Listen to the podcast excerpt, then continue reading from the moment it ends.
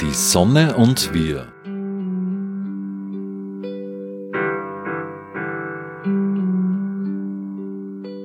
Wie komme ich von A nach B? Eine Frage, die sich jeder Mensch stellen muss. Heute geht es um Mobilität. Mobilität und das Klima. Die beiden vertragen sich ja meistens nicht so gut. Eine Möglichkeit von Diesel und Benzin wegzukommen soll das E-Auto sein. Es ist hoch umstritten. Viele fragen sich, soll ich mir ein E-Auto kaufen oder nicht? Dazu ist heute Maximilian Falb Forsthuber bei mir. Er ist Elektromobilitätstrainer und kennt sich sehr gut beim E-Auto aus. Herr Falb Forsthuber, warum gerade das E-Auto? Ja, hallo. Danke für die Einladung erstmals. Äh, warum das E-Auto? Gut, äh, ich würde weiter zurückgehen. Muss es überhaupt ein Auto sein? Man muss immer zuerst einmal fragen, braucht man überhaupt ein Auto? Ein Auto ist immer die schlechteste Lösung, sage ich einmal, äh, wenn man von der Dekarbonisierung des Verkehrssektors spricht.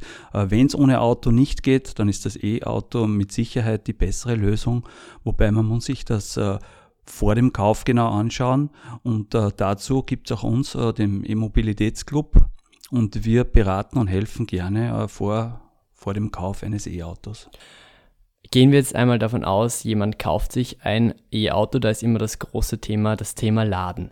Viele E-Auto-Kunden geben das auch als Grund an. Momentan ist es ja gerade dieses große Thema, diese fossilen Energien. Jeder will weg sozusagen vom Putin-Gas. Doch der Strommix in Österreich ist ja immer noch zu über 20 Prozent aus fossilen Energien, also aus Öl und Gas. Wie viel ist da also dran an dem Argument, ich kaufe mein E-Auto, um nicht mehr abhängig von fossilen Energien zu sein? 20 Prozent Öl und Gas bedeutet aber im Gegenzug 80 Prozent saubere und erneuerbare Energien, die wir in Österreich haben. Und das wird jetzt auch relativ äh, schnell ansteigen, äh, wenn man schaut, äh, dass die Photovoltaik-Zubauzahlen jetzt die letzten zwei Jahre wirklich ein riesen Rekorde erzielt haben. Und es wird so weitergehen, weil es selbst in der, in der Förderschiene eine lange Warteschlange gibt. Das heißt, der Strommix wird besser und äh, unser Strommix ist im Vergleich ja zum äh, Ausland äh, viel, viel besser, also bis auf ganz, ganz wenige Ausnahmen. Aber natürlich ist noch ein, ein, ein Restbetrag aus fossiler Energie und äh, die muss man natürlich schauen, dass man es möglichst schnell wegbekommt. Beim E-Auto ist es auch so, dass wenn man ein neues E-Auto kauft, äh, und man will die Förderung beziehen und ich kenne jetzt niemanden, der das nicht will, äh, dann muss man auch einen Ökostromvertrag nachweisen können. Das heißt, natürlich wird immer der Strommix geladen, der europäische Strommix wird geladen und, und natürlich nicht 100% Ökostrom, aber trotzdem äh, befeuert das die Nachfrage nach Ökostrom und das ist natürlich ein Marktanreiz für die Stromlieferanten, um mehr Ökostrom zu erzeugen. Gleich mal bei dem Thema Förderung. Mit wie viel kann ich denn rechnen, wenn ich mir jetzt ein neues E-Auto 2023 kaufe? Naja, da haben sie mir jetzt nicht auf einen ganz richtigen Fuß erwischt, weil da bin ich nicht der Spezialist. Äh, wir haben jetzt einen Jahreswechsel, aber ich gehe davon aus, dass es wieder in Summe 5000 Euro für ein E-Auto sind, wobei da ist ungefähr die Hälfte Händleranteil und so um die 3000 Euro äh, ist dann echte Förderung. Dann bleiben wir gleich bei den Preisen. Ich habe nachgeschaut im Internet, 12.000 Euro für ein billiges E-Auto. Ab 36.000 geht es dann so circa los mit den normalen E-Autos. Ein billiges neues Verbrennerauto kostet hingegen nur so 7.000 Euro. Ist das E-Auto nur was für Gutverdiener, die dann auch eine PV-Anlage am Dach haben? Ja, für die ist es natürlich leichter, das ist ganz klar. Aber man muss sich halt, äh, es sagt sich leichter vielleicht, als es ist. Äh, es war bis vor kurzer Zeit äh, bei Niedrigzinszeiten war es natürlich viel, viel einfacher, günstig zu Geld zu kommen, wenn man das fremdfinanzieren lässt. Aber es ist auch so, auch mit dem teureren Strom, äh, dass es auf, auf über die Nutzungsdauer gesehen günstiger ist, ein Elektroauto, als ein Verbrennerauto. Natürlich in der Anschaffung ist es teurer, das ist so. es ist auch ein Elektroauto-Boom. Es ist auch der Gebrauchtwagenmarkt leergefegt. Es ist momentan sehr, sehr schwierig. Äh, hier wäre vielleicht eine Möglichkeit äh, eines äh, Langzeitleasings. Da gibt es auch Partner vom EMC, die sowas anbieten und da kann man mal sagen, man, man zahlt es monatlich und zahlt einige hundert Euro und, und, muss sich nur auf ein bis zwei Jahre binden. Und dann kann man mal reinschnuppern in die E-Mobilität. Man muss nicht immer gleich kaufen. Wenn wir uns jetzt kaufen, aber kein neues, sondern ein gebrauchtes E-Auto. Wie gut funktioniert denn das? Kann man sich ein gebrauchtes E-Auto zulegen oder ist die Batterie dann schon sehr, sehr schlecht meistens? Na, also das, das auf keinen Fall. Äh, vor allem jetzt die äh, neuen E-Autos oder die, die jetzt fünf Jahre am Markt sind, äh, da wird die Batterie wahrscheinlich das Auto überleben. Also es gibt jeder Hersteller schon acht, manche sogar zehn Jahre Leistungsgarantie auf die Batterie.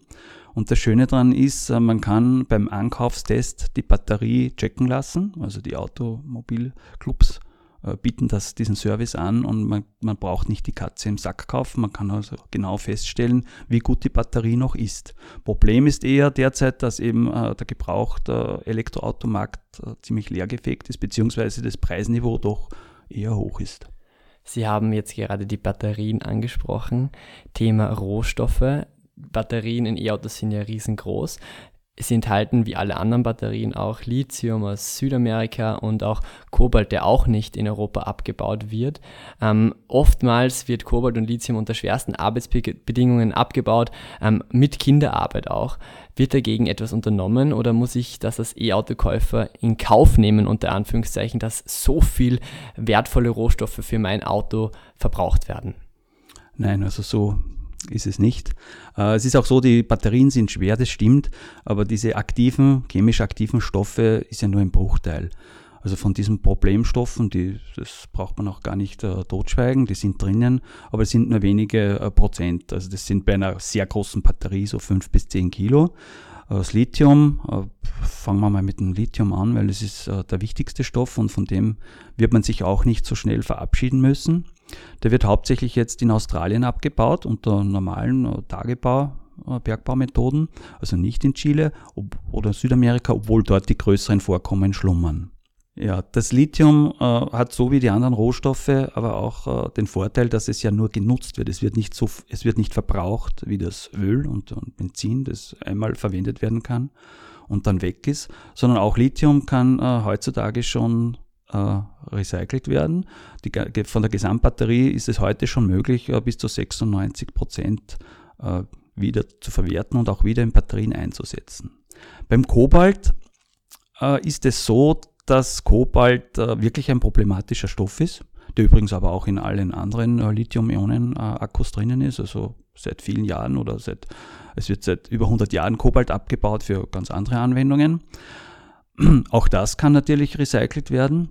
Äh, Kobalt äh, wird aus den Autobatterien reduziert und es gibt schon sehr viele Modelle eines amerikanischen Herstellers, aber auch eines chinesischen Herstellers, äh, die sogenannte Lithium-Eisenphosphat oder LFP-Akkuchemie verwenden. Dort ist überhaupt kein Kobalt mehr drinnen. Und bei anderen Herstellern wird das Kobalt auch schon reduziert. Weiters kommt ja auch ein, ein EU-Lieferkettengesetz, das dann äh, die Abbaumethoden kontrolliert, wobei Audits dann die Kobaltlieferanten kontrolliert werden, um eben diesem unseriösen äh, Vorgehen äh, da entgegenzuwirken. Wobei hier muss man eben sagen, das ist jetzt kein E-Mobil-spezifisches Problem, sondern das ist allgemein ein Problem des Kapitalismus oder unseres Systems, dass eben Leute oder Regionen ausgebeutet werden. Also das Thema gilt natürlich nicht nur für Kobalt, aber es gilt für Kobalt. Sie sprechen eben diese wie Sie sagen, unseriösen Methoden an. Was ist das in Wirklichkeit? Wie schaut es denn dort vor Ort aus? Naja, ich war noch nie dort, habe äh, bestenfalls drüber gelesen. Also es gibt äh, vor allem in der Republik Kongo äh, große Minen äh, und das meiste Kobalt kommt auch von dort. Äh, aber es gibt auch dort sehr, sehr arme Familien, die eben dort, um ihre Kinder in die Schule schicken zu können oder überhaupt sich etwas leisten zu können, schicken die teilweise die Kinder in, in eigens gegrabene Höhlen und Löcher äh, oder die brechen ein in die großen Minen und schauen dort, dass sie äh, das äh, Kobalterz äh, bekommen und dann sammeln und das am Schwarzmarkt verkaufen. Ja, eine sehr traurige Sache, aber leider ist es so. Aber es gibt auch, äh, natürlich äh, gibt es dasselbe mit Kaffee, Kakao und Bananenplantagen. Das ist einfach eine schlimme Sache. Ich versuche jetzt von diesem schweren Thema wieder zurückzukommen nach Österreich derzeit hohe Energiekosten. Wie wirkt sich das an der Ladestation aus? Das wirkt sich natürlich äh, eins zu eins aus, so wie auch fast jeder privater Kunde, Stromkunde, äh, teurere Verträge jetzt bekommt oder, oder wenn jemand einen neuen Stromvertrag abschließt, dann sind die Preise teilweise horrend. Äh, die Ursache ist natürlich, dass der Strompreis an den Gaspreis gekoppelt ist. Das heißt, mittelfristig müssen wir schauen, dass wir, das wissen wir auch schon seit 20 Jahren, dass wir erneuerbaren Strom benötigen und dass wir uns unabhängig machen müssen von Lieferländern, von Gaslieferländern, speziell jetzt vom Russlandgas. Es hilft auch langfristig nicht, nichts, wenn wir jetzt LNG, also Flüssiggas aus den USA importieren. Wir müssen ja aus, schon aus den Klimazielen heraus, müssen wir wegkommen und wir müssen mehr in Erneuerbare investieren und vor allem in Windkraft, weil gerade im Winter hilft uns die Photovoltaik nicht weiter. Wasserkraft ist in Österreich schon sehr gut ausgebaut. Das heißt, wir müssen Windkraftwerke bauen äh, und das wird uns aus diesem Dilemma helfen. Äh, natürlich sind auch die, die Treibstoffpreise sind auch teurer geworden. Also letztendlich äh, ist beides teurer geworden. Der Strom ist teurer geworden und der Benzin und Diesel sind teurer geworden. Äh, dort bin ich zu 100% abhängig. Beim Elektroauto habe ich zumindest als Hausbesitzer die Möglichkeit, mittels PV-Anlage äh, zwei Drittel vom Jahr äh, zumindest einen Anteil des Fahrstroms mir selber zu Hause zu erzeugen. Also das geht natürlich beim Verbrenner überhaupt nicht. Sie haben gerade die Klimaziele angesprochen. Ein großer Teil davon ja auch, ist ja auch die Verkehrswende. Sie sind ein Mobilitätsprofi unter Anführungszeichen. Wie soll denn Ihrer Meinung nach die Verkehrswende aussehen? Es wird ja oft vorgeworfen, dass es äh, keine Verkehrswende gibt oder so wie das jetzt angegangen wird oder auch nicht angegangen wird, ist bestenfalls eine Antriebswende. Also äh, jedes Auto jetzt durch ein E-Auto zu ersetzen, ist auf alle Fälle keine Verkehrswende und keine Mobilitätswende. Äh, ich bin mir auch nicht sicher, ob das politisch äh, gut gesteuert wird. Ich meine, es gibt Förderung für E-Autos, aber ich sehe noch keine wirkliche Bekenntnis jetzt in der Bevölkerung aufs Auto zu verzichten oder mehr zu verzichten. Ich hoffe, es ist ein, eine Generationensache. Viele junge Leute machen teilweise keinen Führerschein mehr äh, oder brauchen kein, kein Auto. die Verstädterung hilft hier auch mit. Je mehr Menschen in der Stadt leben, desto unnötiger wird das Auto. Natürlich muss in den Städten der öffentliche Verkehr ausgebaut und verbessert werden. Auch die Radinfrastruktur. Hoffnung für die Zukunft habe ich insofern, äh, dass es das autonome Fahren, also ich bin mir, ich, ich, ich mag Prognosen nicht allzu gerne, aber ich bin mir sicher, das wäre eine konservative Schätzung, dass in zehn Jahren äh, das autonome Fahren gang und gäbe ist. Und das wird zwar den Verkehr nicht ändern, weil die Autos sind nach wie vor unterwegs, aber es sind weniger Autos unterwegs. Jetzt ist es ja so, dass äh, zu Stoßzeiten an, an, an Werktagen um 16 Uhr maximal 10% des Fuhrparks, also der Autos, unterwegs sind. Der Rest steht herum. Das heißt, es wird weniger Autos geben. Das ist schon mal wichtig, auch wenn der Verkehr vielleicht nicht weniger wird, aber er wird sauberer durch die E-Mobilität. Es werden weniger Autos gebaut, das heißt, es ist ressourcenschonender. Ja, und letztendlich e, auch effizienter. Und äh, nach spätestens zwei Generationen hoffe ich, dass der, das Thema Verkehr kein Problem mehr ist. Sie blicken also sehr positiv in die Zukunft und auch in die Verkehrswende was muss die Politik trotzdem noch machen, um das E-Auto noch ein Stückchen attraktiver zu machen, außer jetzt mehr Förderungen? Also die Förderungen für die E-Autos an sich, das ist ausreichend, denke ich. Äh, wo es noch hapert, äh, ist die Ladeinfrastruktur, die natürlich auch parallel äh, mit hochgezogen werden muss. Privat im Einfamilienhaus und auch im öffentlichen Raum funktioniert das, finde ich, recht gut. Wo es sehr problematisch ist, sehe ich bei Mietern, also im Gemeinschaftswohnbau und bei Mietverhältnissen. Also da sind äh, klare gesetzliche Regelungen äh, vonnöten, äh, weil hier ist es, äh, kommen Leute zu uns zum Verein und, und erzählen uns die wildesten Geschichten, dass bei Mieterversammlungen, wenn einer dagegen ist, hat man kaum eine Chance. Äh, dort wird die Atmosphäre dann so vergiftet, dass dann die Möglichkeit kaum besteht, äh, in einer Gemeinschaftsanlage Ladestationen zu installieren. Bei Eigentumswohnungen gibt es da das Right to Plug, also da wurde schon etwas umgesetzt gesetzlich, aber gerade für Mieter ist das noch sehr, sehr problematisch. Und wenn man, wenn die Politik das ja will, die E-Mobilität, dann muss man natürlich das äh, auf allen Ebenen fördern. Aber an sich die E-Auto-Förderung, äh, da kann man schon recht zufrieden sein. E-Autos verbrauchen ja weniger CO2 als Verbrenner, wenn man sie lang genug fährt. Ähm, denn ein E-Auto verbraucht in der Erzeugung mehr CO2 als ein Verbrennerauto. Wie lang und wie weit muss man denn mit einem E-Auto fahren, um dass sich das dann auszahlt? Das kommt natürlich darauf an, wie groß der Akku ist und äh, die Akkugröße ist auch meistens äh, an die Autogröße gebunden, aber es ist halt so, die Leute wollen immer mehr Reichweite, jetzt werden auch die Akkus immer größer es ist so, dass die Lernkurve sehr steil ist. Äh, in den aktuellsten Studien wird jetzt so bei Kleinautos von 20.000 Kilometern Break-Even gesprochen und bei größeren Autos maximal 50.000 Kilometer. Also diese Horrorzahlen, die da 2017 äh, genannt wurden, die waren alle falsch und da wurden, da wurde negatives Rosinenpicken betrieben, da wurden Studien missinterpretiert, mit uralt Zahlen gerechnet, also das wurde schlecht gerechnet. Jetzt nehmen wir einmal an, alle Menschen oder alle Menschen in Österreich ähm, tauschen ihr Auto von Verbrennerauto zu E-Auto. Wenn sie dann alle ihr Auto am Abend laden, wie schaut es denn da aus mit dem Stromnetz? Viele sagen ja, das bricht dann zusammen. Stimmt das? Wenn das alle zugleich täten, dann würde das so sein. Das würde aber auch so sein, wenn jeder zur gleichen Zeit den Föhn oder den Staubsauger einschalten würde. Äh, es hat ein paar Pilotprojekte gegeben. Ich kenne äh, eins in, aus Wien, eins aus Linz, das Urcharge und eins in, in Deutschland, Ostfildern. Das in Linz war besonders interessant, weil es auch über die Wintermonate ging und, und äh, sehr großflächig war. Da wurde eine, eine gro ein großer Gemeinschaftsbau wurde mit äh, 50 Parteien, die wurden mit einem Elektroauto ausgestattet und dort wurde Ladeinfrastruktur installiert äh, und mit sogenannten Last- und Lademanagement versehen. Äh, in den ersten Tagen oder in der ersten Woche war es wirklich so, dass alle sehr nervös waren und Reichweitenangst hatten. Die sind nach Hause gekommen und haben alle angesteckt. Aber das Last Management hat verhindert, dass das Netz überlastet wurde und hat halt jedem nur so viel Strom gegeben, äh, wie halt das Netz, der Netzanschluss dort ausgehalten hat. Äh, ab der zweiten Woche war das überhaupt kein Problem mehr. Der Gleichzeitigkeitsfaktor ist auf 0,2 ungefähr abgesunken. Und das, ich glaube, der Versuch ist über ein halbes Jahr gelaufen und es war alles überhaupt kein Problem. Sie sind also ein großer Fan des E-Autos. Sie haben selber auch eins daheim stehen. Kommen wir zu dem zurück.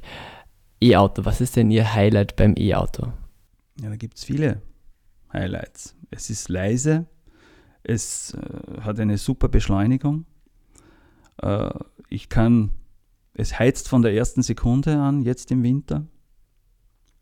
Es ist Drehmoment äh, vom ersten Meter weg. Es gibt kein Rütteln, kein Schütteln es vibriert nichts, es ist lokal emissionsfrei, es hat nur Vorteile. Ich kann mir den Strom, zwei Drittel äh, vom Jahr, kann ich mir den Strom selber an der eigenen PV-Anlage machen. Also keine zehn Pferde würden mich zurückbringen zum Verbrenner.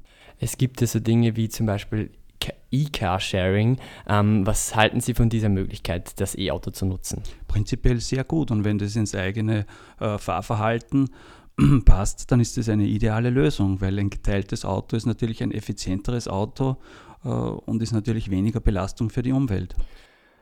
Sie sind ja beim Elektromobilitätsclub Trainer. Was sind denn Ihre Aufgaben beim Elektromobilitätsclub? Also das äh, sind äh, freiwillige Aufgaben, weil meine Motivation ist eben diese Mythen und dieses Halb- oder Unwissen, äh, das man immer wieder hört, äh, dem entgegenzuwirken. Darum sind meine Lieblingstätigkeiten am Infostand zu stehen. Also wir sind auf Messen, Kongressen, Baumessen, Automessen, Energiesparmesse und so weiter. Äh, dort die Leute zu informieren. Äh, ich halte Vorträge äh, bei unseren Kompetenztreffen oder auch auf Kongressen oder auf Messen ja, also Leute zu informieren und äh, diese Mythen, mit den Mythen aufzuräumen. Ein altes Sprichwort sagt irgendwo, äh, für jede Unwahrheit äh, braucht man den siebenfachen Aufwand, um diese Unwahrheit aus der Welt zu schaffen.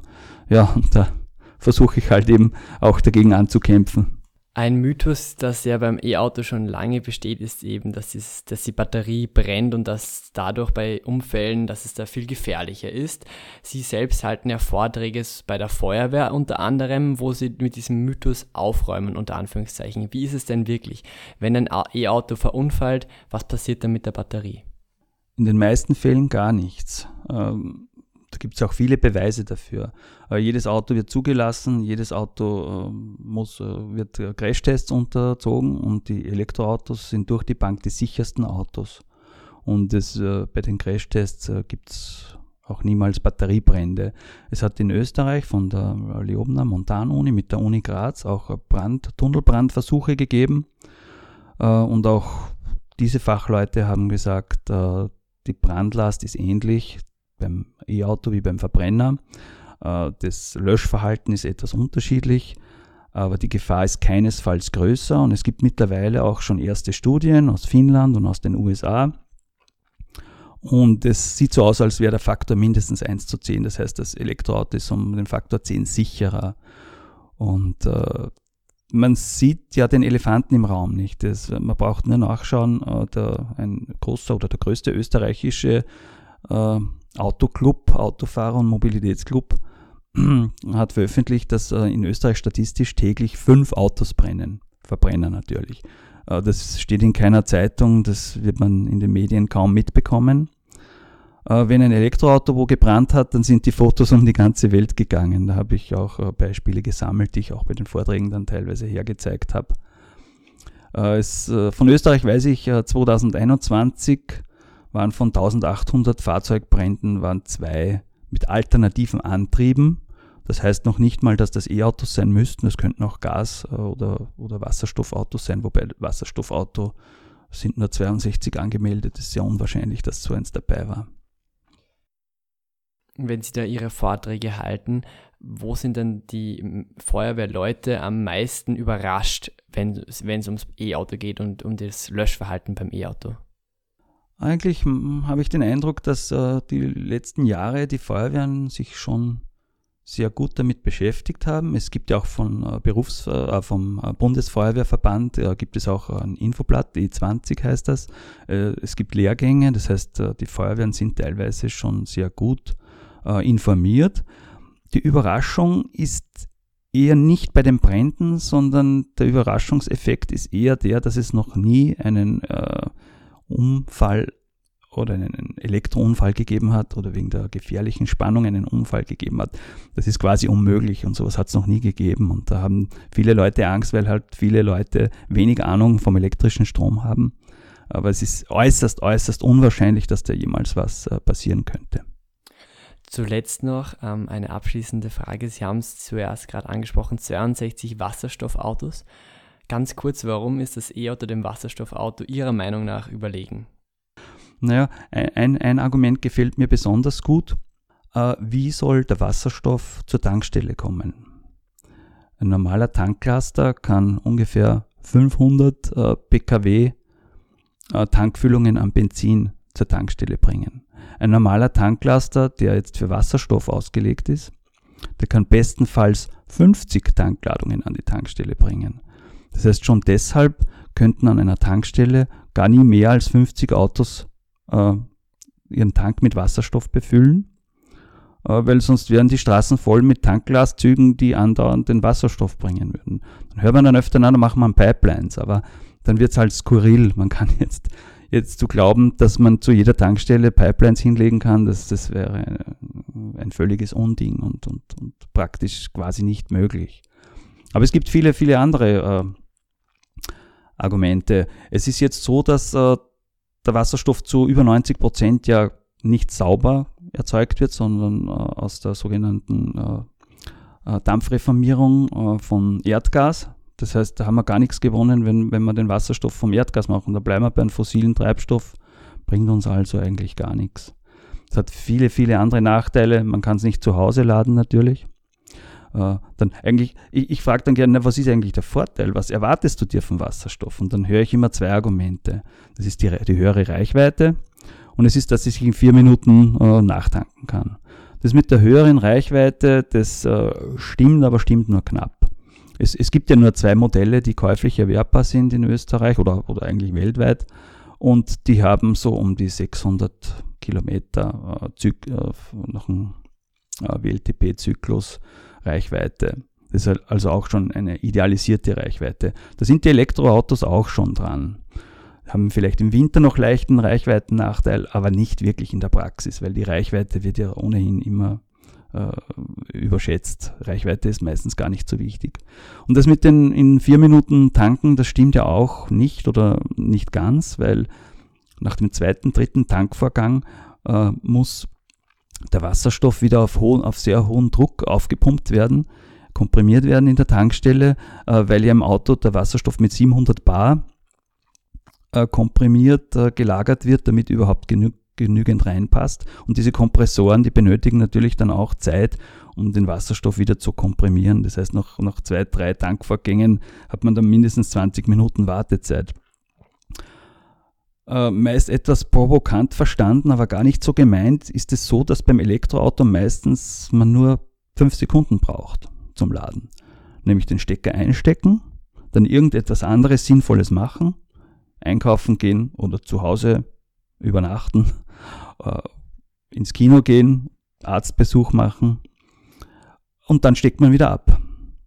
Und fertig. Das Auto wird inzwischen geladen und ich habe überhaupt keine Zeit gebraucht.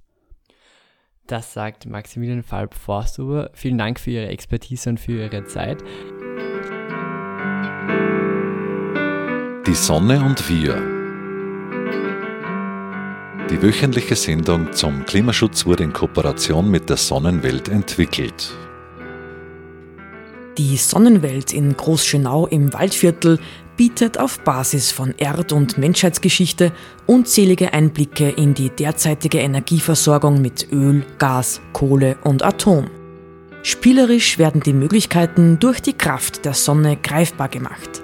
Sie erleben zwölf übergreifende Ausstellungsthemen mit über 1100 Exponaten. Mehr dazu auf www.sonnenwelt.at.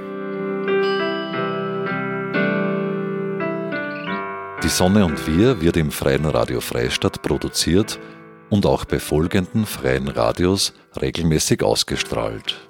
Radio Froh Linz, B138 Kirchdorf, Freies Radio Salzkammergut, Radio Y Hollerbrunn, Campus und City Radio St. Pölten, Radiofabrik Salzburg und Radio OP Oberpullendorf. Alle Sendungen stehen auch im Online-Archiv zur Verfügung und können auf diversen Podcast-Plattformen abonniert werden.